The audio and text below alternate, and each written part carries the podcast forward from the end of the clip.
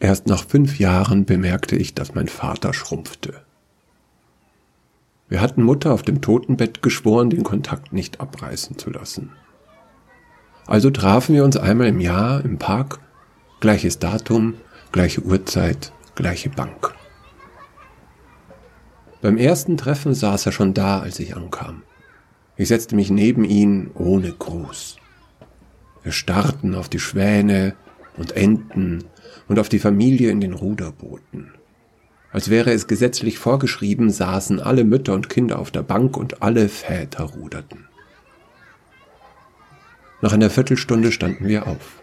Er blickte auf mich herab mit seinen glasigen Augen und er roch nach Armagnac. Ich glaube, es war 81 oder 82 beim dritten oder vierten Treffen, als wir zum ersten Mal miteinander redeten. Ich hatte das Studium abgeschlossen und ein Referendariat an einem humanistischen Gymnasium begonnen. Er hatte von Armagnac auf Weinbrand umgestellt, doch sein Rollkragenpullover war immer noch der gleiche. Mutter hatte ihn uns zu Weihnachten geschenkt, ich besaß einen identischen irgendwo in einer der verschollenen Umzugskisten. Vater sagte plötzlich, Prima Wetter heute, und ich antwortete, ich bin jetzt Lehrer, wie du und Mama. Darauf glotzte er mich an und dann die Schwäne und Enten und die rudernden Väter. Gerade wollte ich aufstehen, da hustete er noch, das ist ein Fehler, Kleiner. Beim fünften Mal kamen wir gleichzeitig an der Bank an. Obwohl sie immer noch verwittert und hässlich war, war ein Messingschild angebracht, auf dem stand, gespendet von der EU Plauen Gesellschaft e.V und darunter Erich Oser 1903 bis 1944.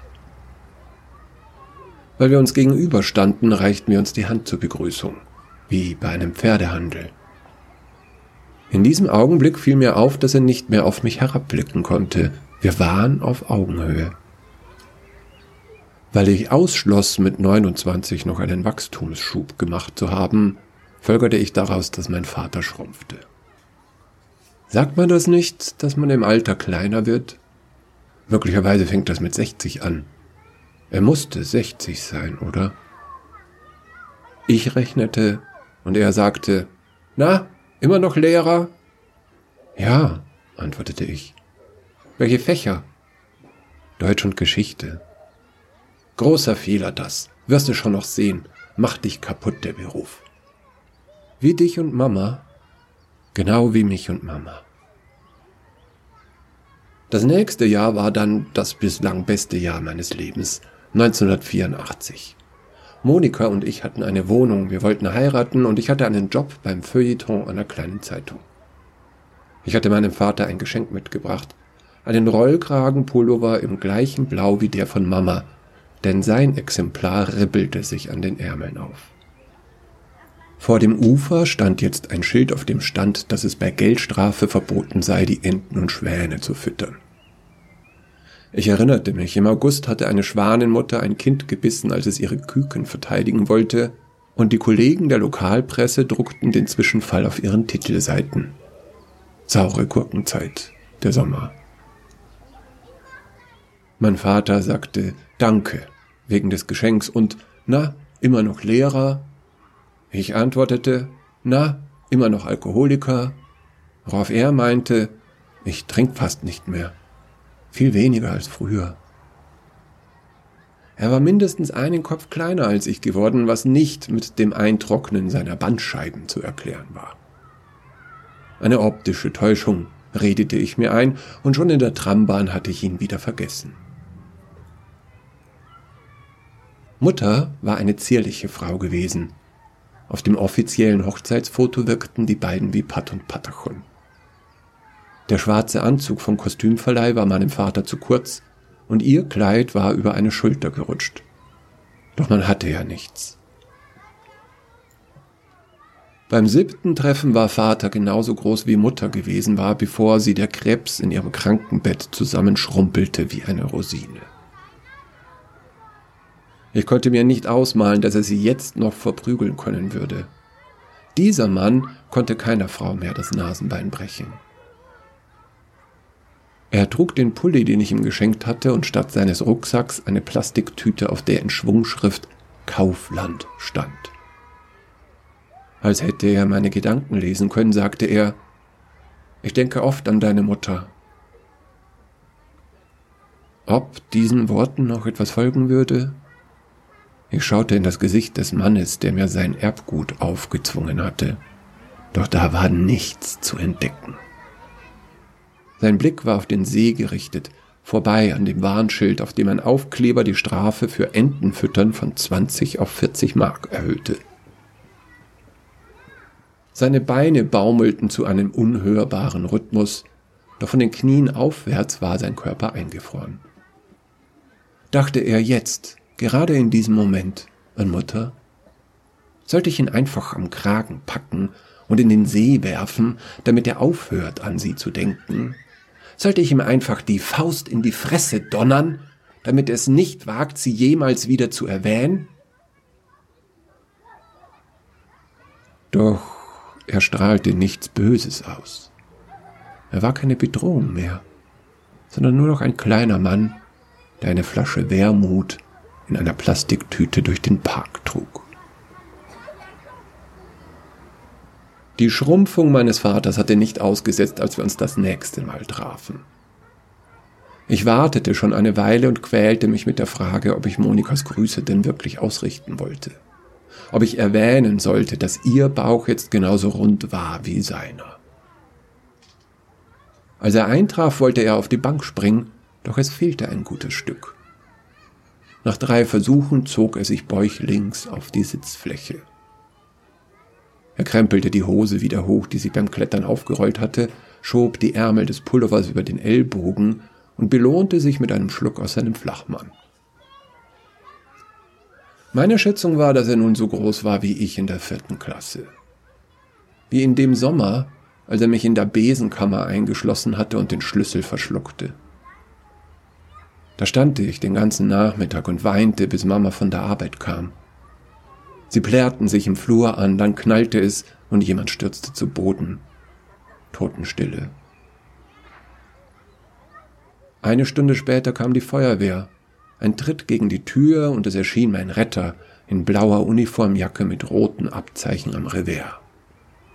Die Axt in seiner Hand hatte er nicht benötigt.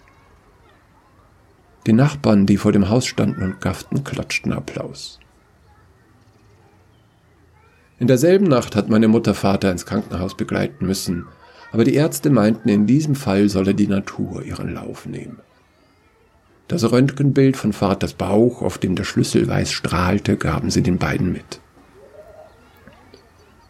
Jetzt überraschte der kleine Mensch neben mir mich mit der Erkenntnis, dass er wohl viel Scheiße gebaut hat in seinem Leben richtig viel Scheiße und das wisse er.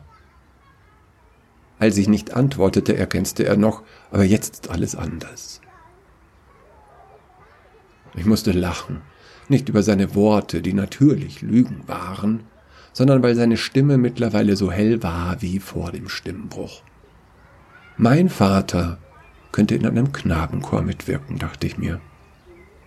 Dann stand ich auf und ging. Einen Meter, größer war er nicht mehr, als wir uns das nächste Mal sahen.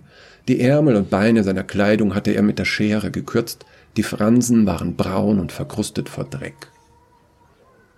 Ich beobachtete eine Viertelstunde, wie er auf die Bank klettern wollte, dann hob ich ihn hoch und setzte ihn auf seinen Platz. Ich hätte ihn mit einem Arm stemmen können, so wie er mich als Kleinkind genommen und über die Balkonbrüstung gehoben und meiner Mutter gedroht hatte, er würde mich fallen lassen, wenn sie ihn verließ. Ich landete in der Buchenhecke und war unverletzt, aber sie ist geblieben. Dieses Mal ergriff ich das Wort. Ich richtete die Grüße von Monika aus und erzählte ihm, dass er nun Großvater war. Denn jetzt hatte ich selber einen Sohn. Nein, ich hatte kein Foto dabei und würde ihm auch das nächste Jahr keines mitbringen. Es tut mir leid, Frank, piepste er neben mir. Was tut dir leid? fragte ich. Dass es so schwierig war mit uns und mit deiner Mutter. Das war keine leichte Zeit für mich. Tut mir wirklich leid. Im Jahr darauf stand Vater auf der Bank. Eine Spielzeugleiter war angelehnt. Er wollte sich nicht setzen aus Angst, zwischen den Holzbohlen durchzurutschen. Ich war mit Monika gekommen und wir hatten Jakob dabei in seinem Buggy. Der streckte die Hände sehnsüchtig nach dem kleinen Menschen auf der Bank aus und rief Opa, Opa. Aber wir trauten uns nicht, ihm den alten Mann zum Spielen zu geben. Wenn Vater etwas sagen wollte, winkte er und wir beugten uns vor, um ihn verstehen zu können. Er quietschte, dass nun aber wirklich alles anders sei und er seit einem halben Jahr keinen Tropfen Alkohol mehr getrunken hatte, wie denn auch, und das Leben auf der Straße sehr gefährlich sei. Und nächstes Jahr würde er nicht kommen, denn im Park durften die Hunde ohne Leine laufen. Also nahmen wir ihn mit. Monika hatte die Idee, Puppenmöbel zu kaufen, und so richteten wir ihm ein Fach in unserem Wohnzimmerregal ein. Für das kleine und große Geschäft füllten wir den Deckel eines Einmachglases mit Sand und befestigten mit Reißzwecken ein Stofftaschentuch als Raumtrenner, damit Vater seine Intimsphäre wahren konnte. Am Anfang war das Puppenbett viel zu klein und seine Beine ragten darüber hinaus, aber schon nach einem Jahr passte der Maßstab. Jakob durfte jetzt mit ihm spielen, aber nur wenn ein Erwachsener dabei war und wenn er hoch und heilig schwor, seinen Großvater nicht anzufassen. Trotzdem hatten die beiden viel Spaß und bauten das Regalfach mit Lego zu einer Zwei-Zimmer-Wohnung um. Wie jedes Jahr zum Todestag meiner Mutter wollte ich wieder zum See gehen, zu unserer Bank, und ich nahm Vater in der Brusttasche meines Jacketts mit. Darin konnte er stehen und die Arme über den Saum legen und hatte noch einmal einen schönen Anblick. Ich versuchte an seinen Lippen abzulesen, was er mir sagen wollte, denn seine Stimme war zu hoch geworden für menschliche Ohren. Ich weiß bis heute nicht, was er mir mitteilen wollte, aber er weinte so lange, bis ich einen Salzwasserfleck auf dem Jackett hatte. Ich trocknete seinen Kopf mit der Ecke eines Taschentuchs ab. Wir kehrten heim, als der Regen einsetzte, denn jeder Tropfen barg für ihn die Gefahr, eine Gehirnerschütterung auszulösen. Als mein Vater starb, war er so klein geworden, dass wir seinen Leichnam im Puppenbett suchen mussten.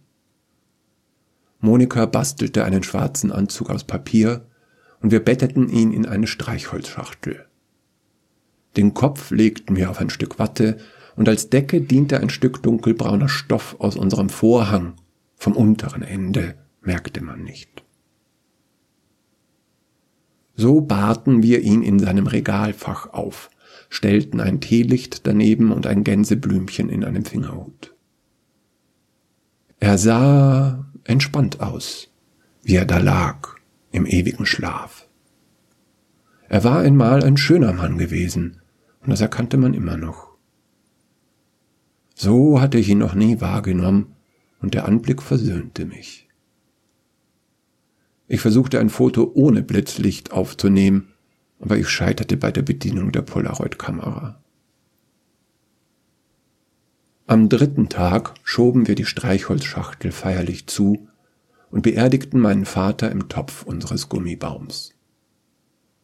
Das Foto von Mutter stellten wir daneben. Jakob hatte ein Grabkreuz aus Lego zusammengesteckt, und wir bemühten uns fortan, beim Gießen die Stelle auszusparen, wo er verbuddelt war. Eines der zehn Fotos, die ich damals von meinem aufgebahrten Vater gemacht habe, trage ich immer in der Brieftasche bei mir. Aber wenn ich ehrlich bin, ich hole es eigentlich nie hervor.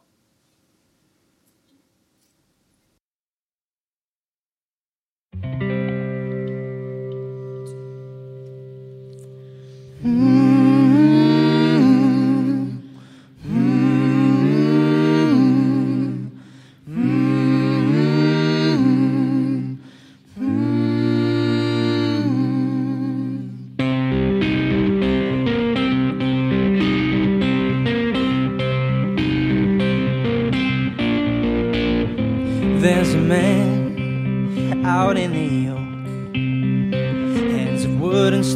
walls, break them down or build them all. There's a man high as a mountain, cast a shadow on the land, though he does not look so tall. I wanna be like that, I wanna make a stand. Please tell me how I can. I wanna walk that line, well worn yet defined life out on the vine. Oh, and I will run till my legs give out. I will sing my song till my voice is dead and gone. And I will work till my veins grow cold, till my back is broke. And I am my father's son, my father's son. Oh, oh, oh, oh,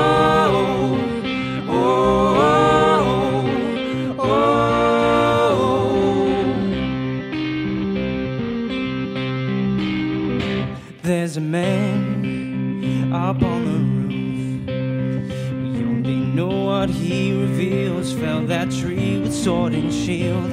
There's a man out in the grass,